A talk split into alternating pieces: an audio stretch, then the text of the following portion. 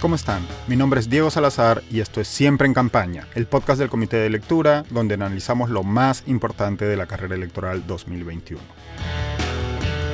Nos encontramos a cinco semanas de la segunda vuelta que definirá quién es el presidente o presidenta de la República. No sé ustedes, pero yo, personalmente, estoy teniendo serios problemas para seguir esta campaña.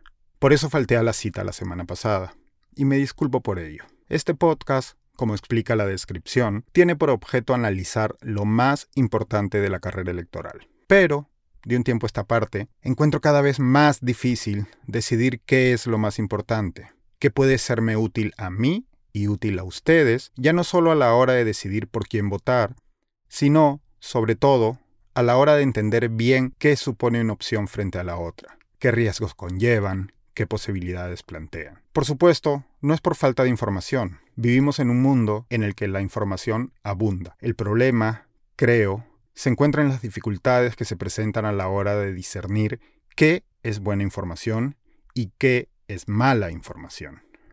Información que vale la pena tomar en cuenta e información a la que es mejor no prestar atención.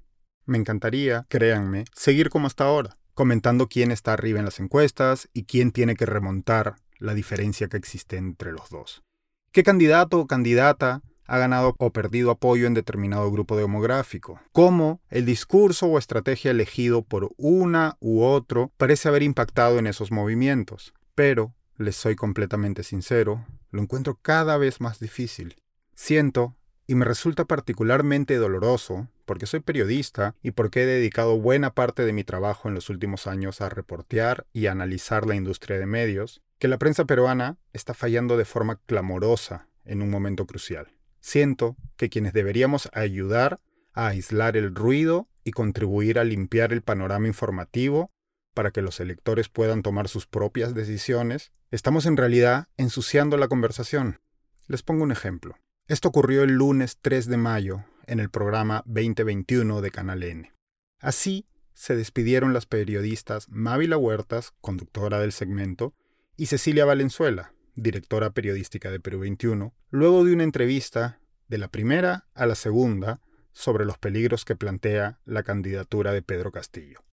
Amenaza clarísima y nosotros, eh, por lo menos en Perú 21, lo tenemos claro y estamos plantados al frente. Bien, te agradezco muchísimo que hayas estado con nosotros y bueno, que no sea la última vez.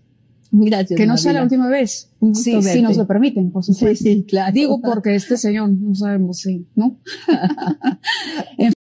si nos lo permiten.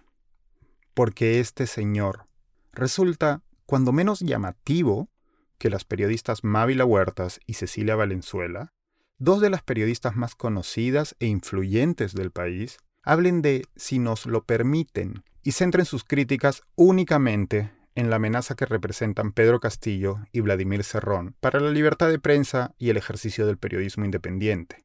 Cuando poco más de una semana antes, los dueños del mismo canal donde ocurría la entrevista habían despedido de forma intempestiva y en circunstancias no del todo aclaradas a la directora periodística de Canal N y América Noticias.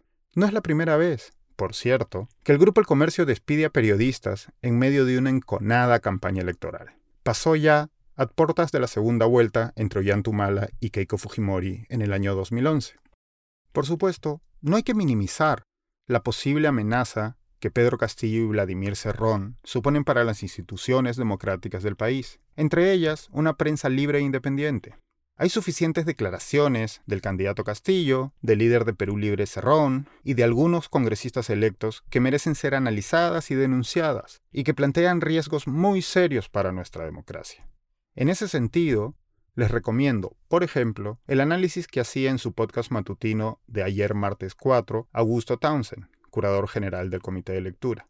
Pueden escuchar el podcast en abierto en nuestras distintas plataformas. Ahí, Augusto explicaba con detalle la peligrosa puerta que abren unas recientes declaraciones de Vladimir Cerrón, donde detallaba su estrategia para conseguir una nueva constitución.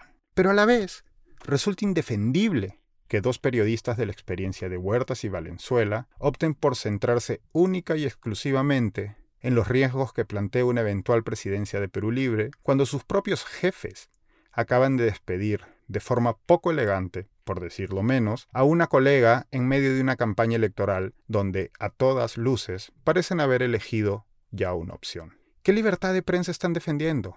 ¿Qué instituciones? ¿Qué tipo de ejercicio periodístico? ¿Qué tipo de democracia? Pareciera que están optando por una prensa que, como escribía el mismo lunes 3 de mayo Andrés Calderón en una columna titulada Prensa Populista, publicada además en el diario El Comercio, propiedad de los mismos dueños de Canal N y Perú 21, una prensa que, abro comillas, al tomar partido, consigue que ningún cuestionamiento pegue porque se percibe parcializado. Continúo citando directamente. ¿Cómo confiar en la objetividad de un referee que arbitra con la camiseta de un equipo de debajo? La verdad, entonces, se relativiza. Los datos se convierten en opinión y las portadas en editoriales.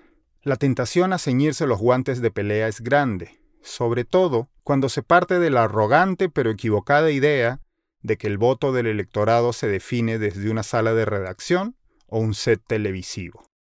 No es lo mismo colaborar con la formación de opinión que intentar determinarla. Lo primero combate el populismo, lo segundo es populismo periodístico. Cierro la cita. Es una lástima, de verdad, que los responsables de medios del mismo grupo donde publica su columna Andrés Calderón parezcan no haberla leído.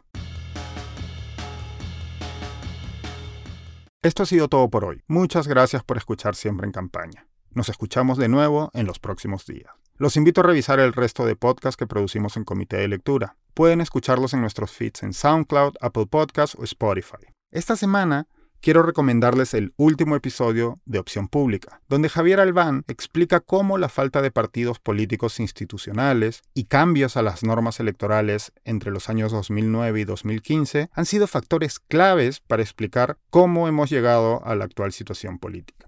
Pueden también seguirnos en las distintas redes sociales del Comité de Lectura, tanto en Facebook como Twitter e Instagram. Queremos escuchar sus dudas, preguntas y sugerencias, así que además de contactarnos a través de redes, pueden escribirme directamente a mi email, diego.comitedelectura.pe. El equipo detrás de Siempre en Campaña está integrado por Vania García, Daniela Meneses, Mateus Calderón y Alejandra Costa. Si disfrutan de este o los otros podcasts que producimos, así como de nuestros newsletters, los invito a apoyar el trabajo que hacemos, convirtiéndose en suscriptores del Comité de Lectura. Pueden hacerlo en nuestra página web, comitedelectura.pe.